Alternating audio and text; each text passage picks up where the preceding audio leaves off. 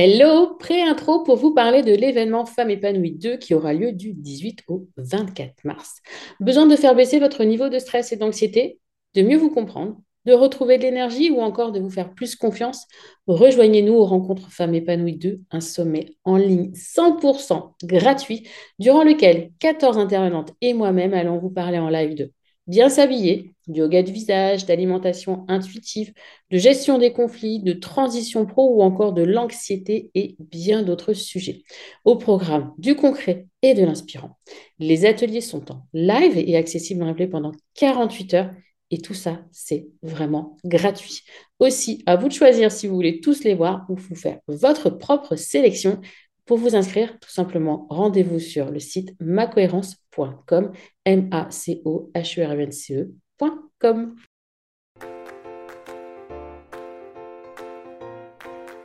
Bonjour et bienvenue dans Le Bonheur me va si bien, le podcast pour les femmes qui souhaitent s'épanouir et construire une vie qui leur ressemble. Je m'appelle Audrey, je suis coach de vie certifiée, business mentor et fondatrice de Ma Cohérence. Ma vie, je l'ai créée et il n'y a rien de magique. Un pas après l'autre, j'ai avancé, testé, recommencé et j'ai fini par trouver ma cohérence, cet équilibre entre tous les domaines de ma vie. Aujourd'hui, je suis convaincue que nous avons toute la possibilité de trouver cette cohérence. Chacune, nous avons le pouvoir de créer une vie plus en harmonie avec nos valeurs, nos désirs, qui nous sommes profondément. Ma mission, vous l'aurez compris, est de vous guider, vous aider à mieux vous connaître, à vous approprier votre vie pour être plus sereine épanoui et enfin trouvez vous aussi cet équilibre, ce bonheur et cette légèreté. Pour cela, sur ce podcast, je vous livre chaque semaine des conseils, des outils et méthodes concrètes pour comprendre vos émotions, mettre en lumière vos qualités, oser être vous. En résumé, je vous aide à vous remettre au centre de votre vie et enfin prendre conscience que vous êtes la personne la plus importante de votre vie. Alors préparez-vous à reprendre votre vie en main. Hello, hello, j'espère que vous allez bien. Nouvel épisode de ce podcast Le bonheur me va si bien, podcast développement personnel dédié à vous, les femmes. Et aujourd'hui, j'ai choisi un sujet qui est la peur du conflit. Vous n'êtes peut-être pas toutes concernées, mais je le sais, il y en a de nombreuses, puisque c'est un sujet qu'on aborde de temps en temps euh, dans Créatrice. Pour cette thématique, on va essayer de voir les origines, des astuces pour vous aider à ne plus avoir peur du conflit. Ça veut dire quoi? La peur du conflit. C'est vous sentez en fait que la tension monte. Il y a une situation qui risque de dégénérer, alors hop, vous vous refermez comme une huître. La communication, elle est complètement coupée. La, la peur du conflit a été plus forte et l'incompréhension s'installe entre les deux protagonistes. Donc, dans ce nouvel épisode, je vais mettre en lumière un statu quo que tout le monde a expérimenté au moins une fois ce soit au travail, dans votre vie perso, amoureuse. Vous avez sans doute, c'est même pas sans doute, c'est sûr, déjà vécu un désaccord plus ou moins franc. Alors vous allez découvrir les raisons qui font que vous évitez les confrontations, mais également les conséquences pas toujours très positives auxquelles on ne pense pas de cette attitude de fuite. Enfin, vous apprendrez quelques tips pour vous aider à mieux gérer les affrontements pour des relations plus sereines et plus authentiques. Et rassurez-vous déjà, une prise de bec ne signifie pas pour autant une rupture de communication. Quelles sont les raisons de cette fuite? Alors, vous pouvez avoir des raisons très très personnelles ou très enfouies d'éviter ces querelles avec votre entourage.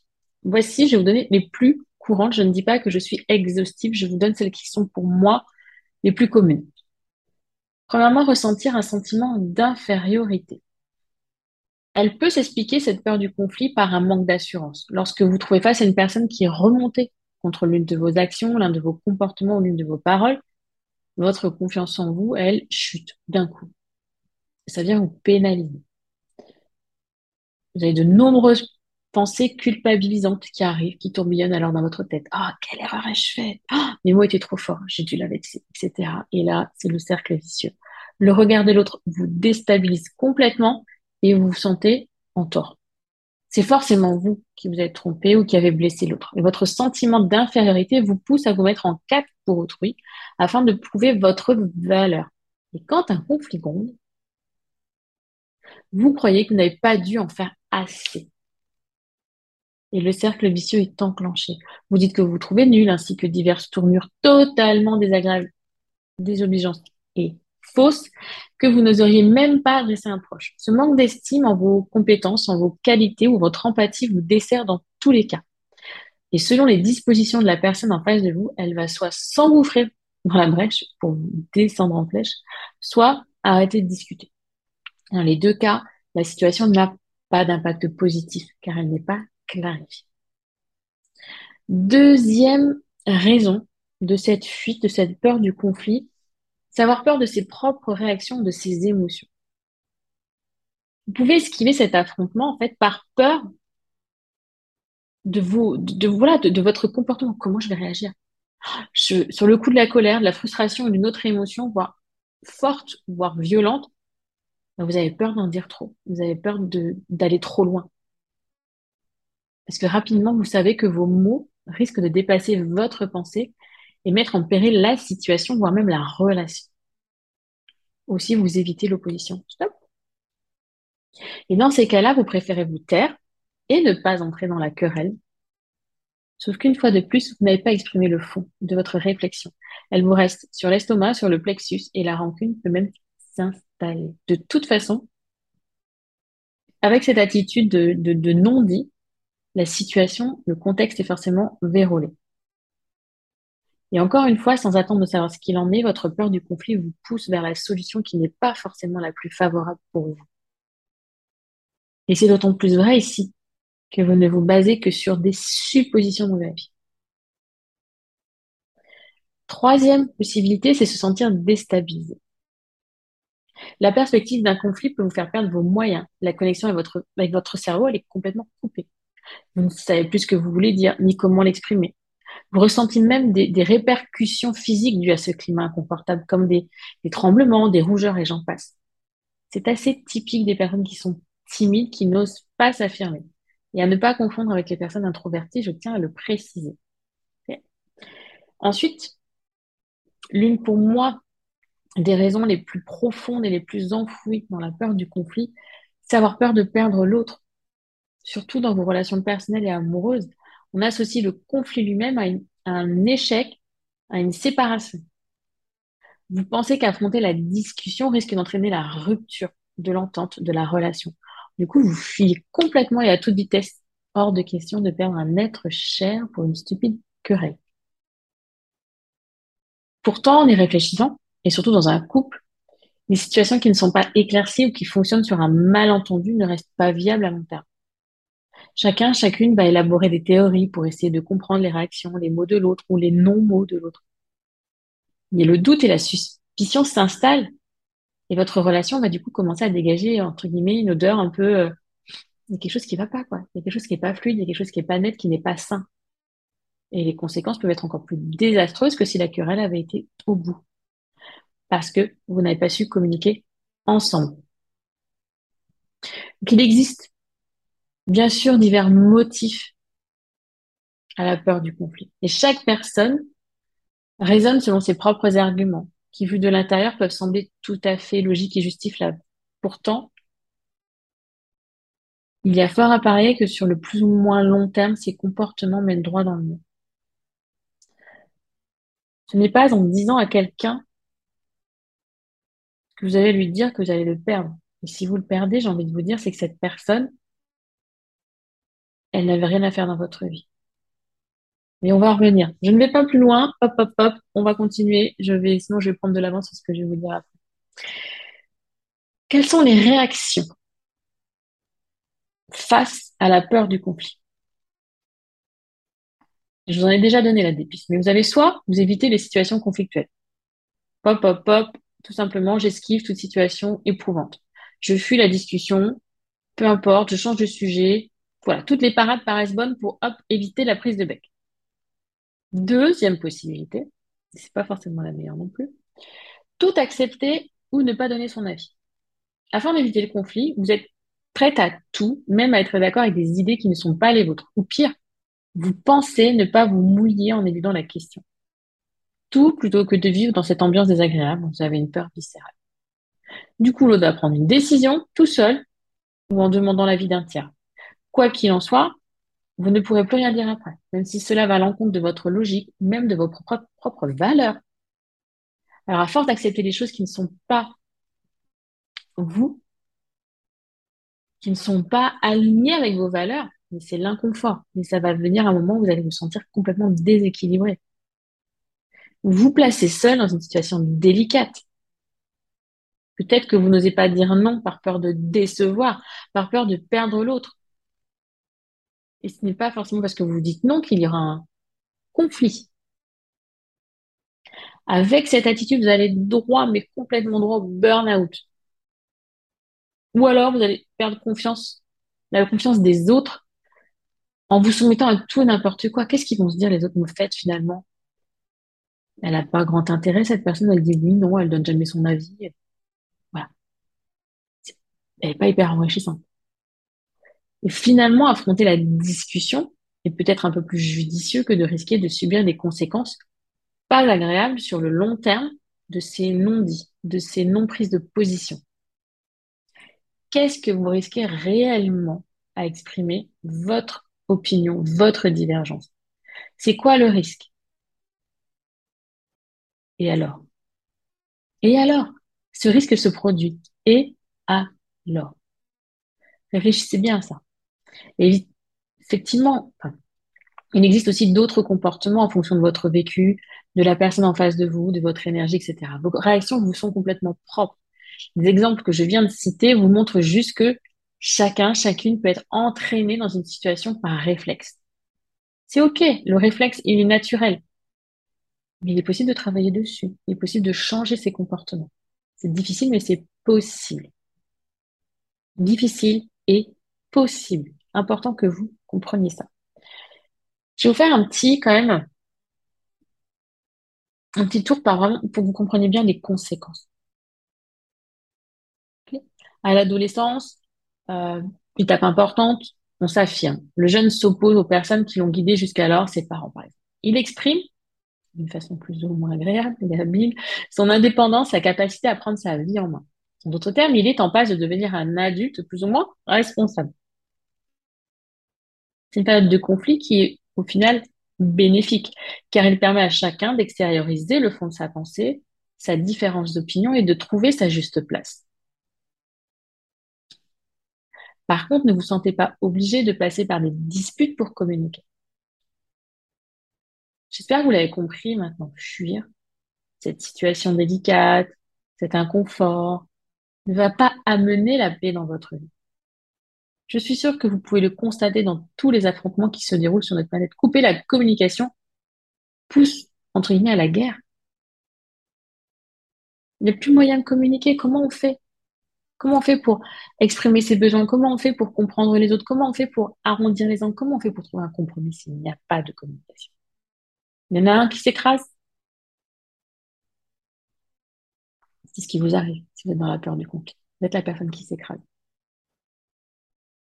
Et ce contexte n'est absolument pas sain pour vous. À toujours, toujours vous restreindre par peur d'empirer les choses, progressivement, cela va jouer sur votre morale, mais aussi sur votre forme physique, votre énergie, votre mental, toutes vos émotions. Vous allez ruminer. Ça va vraiment être ce côté qui va vous ronger de l'intérieur. Vous ne pouvez pas plaire à tout le monde. Et vous ne pouvez pas vivre sans exprimer un minimum vos opinions, vos opinions, vos envies personnelles, vos besoins. Vous ne pouvez pas vivre pour les autres, à travers les autres. Vous êtes faite pour vivre pour vous, à travers vous. Changez votre façon de gérer ces discussions houleuses. Changez votre perception de ces discussions houleuses. Qu'est-ce qui fait qu'elles deviennent houleuses? Est-ce que parfois vous n'êtes pas aussi dans l'inconfort, du coup, dans l'attaque de l'autre? Parce que tout de suite, il vous peut-être piqué au vif et vous surenchérissez et hop et hop et hop. Plutôt que de prendre un peu de recul et de dire, OK, j'ai entendu. Là, j'ai besoin de redescendre en émotion parce que sinon, la discussion va aller trop loin. Je vais vous donner des tips, bien sûr, mais réfléchissez à ce que vous perdez au coup de cette peur du conflit. Qu'est-ce qu'elle vous empêche d'être, de faire, de vivre? Et remarquez que bien souvent, ce coup-là est plus important que la peur, que le si éventuellement potentiellement le conflit arrivait et le pire du pire que vous imaginez venait à arriver. Vous perdriez vos moyens, vous bégayeriez, ok. Vous seriez très en colère, vous exploseriez, vous diriez des horreurs. Ça arrive, ça m'est déjà arrivé. On s'excuse. L'autre est blessé.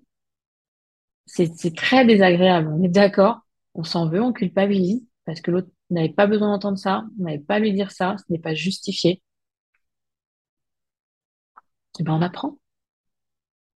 On apprend. Après coup, on se dit, OK, qu'est-ce qui m'a fait réagir comme ça? On apprend de ça, on apprend de ses erreurs plutôt que de rester là en retrait et de, de ne jamais, jamais rien dire, essayer. Justement, un petit pas de plus. Donc l'évitement, vous l'avez compris, ne représente pas la meilleure solution à votre peur du conflit. Les conséquences pour vous comme pour vos relations, pour les autres, n'en sont que plus impactées. Vous avez de très bonnes raisons de ne pas être à l'aise dans cette situation. Je les comprends. C'est un système de défense élaboré pour vous soustraire à toute confrontation, qu'elle soit pro ou perso. Pourtant, apprendre à gérer un conflit est un atout non négligeable pour une existence pacifiée. Alors voici quelques tips. Je vous en ai parlé, donc voici les tips pour mieux affronter ces moments délicats et difficiles. Premièrement, n'essayez pas de discuter si vous êtes en colère. Je viens de vous le dire, prenez un instant pour respirer, vous détacher un peu de cette ambiance sous tension. La respiration. Remettez-vous dans votre corps. J'inspire et j'expire profondément. Deux, restez positive. La personne en face de vous n'est généralement pas là pour vous plomber intentionnellement, ni vous persécuter sauf un pervers narcissique ou une personne toxique, que bien évidemment, on va essayer d'éviter un maximum. La personne face à vous, elle a généralement ses raisons qui ne sont pas les vôtres de réagir comme elle fait. Elle aussi, elle a peut-être peur du conflit. Elle aussi, elle a peut-être un manque de confiance en elle. Elle aussi, elle a peut-être mal vécu une situation, mal vécu une de vos paroles que vous n'aviez intentionnellement absolument pas fait de mauvaise façon. Mais vous ne savez pas. Vous ne connaissez pas son vécu, vous ne connaissez pas ses émotions. Troisième, appliquer une communication non violente pour échanger ensemble. Et ça, ça veut dire on oublie le tu qui tue. On reprend sa propre responsabilité. On observe, on étudie son ressenti, quel est mon besoin et on demande. Vous avez aussi la méthode DESC pour gérer les conflits dont je vous parle dans le euh, défi Femme Confiante, euh, le défi de 30 jours pour bosser la confiance en soi on fait attention à sa communication. Qu'est-ce qui n'a pas été, qu'est-ce qui la dernière fois a déclenché le conflit? C'est peut-être parce que euh, je lui dis, ouais, t'as encore pas rangé la vaisselle. Tu n'as encore pas rangé la vaisselle. Là, forcément, bam, si on attaque, on est agressif, le tu est agressif. Donc, apprendre à mieux communiquer. Quatrième point, intéressez-vous à l'autre. Intéressez-vous à ses besoins grâce, par exemple, au design humain. Oui, je suis tellement contente de vous parler. J'essaie de, le passer dans tous les épisodes. Vous avez remarqué, le design humain, il vient dans tous les épisodes parce que comprendre les fonctionnements, les comportements, les besoins, les réactions de l'autre, c'est génial quand vous voulez communiquer. C'est top. C'est sûr que dans le cadre professionnel, c'est un petit peu plus compliqué, mais dans le cadre familial, avec euh, vos conjoints, votre conjointe, peu importe, eh ben de savoir qu'il a ces comportements, que c'est dû à ça, à son design et que son design est comme ça, c'est juste un truc de ouf. Ça change, mais complètement, complètement la donne. Donc, intéressez-vous à votre design humain et à celui des personnes qui vous entourent. Vous verrez que ça peut faire la différence. Vous pouvez aussi, lorsque, euh, si vous aussi en famille, même en couple, peu importe au travail, établir un tour de parole. Chacun parle à son tour et pas bam bim bam boum. Vous savez, le ping-pong où on s'échauffe mutuellement. Chacun prend la parole à son tour. Quand l'autre a terminé, il laisse la parole au suivant et ainsi de suite. Un peu difficile. Vous êtes comme moi un petit peu. Je suis italienne hein, quand même, hein, donc j'ai du sang latin et ça boue. Quand ça boue, ça peut être compliqué de se retenir. Mais c'est aussi important de laisser la place à l'autre de s'exprimer.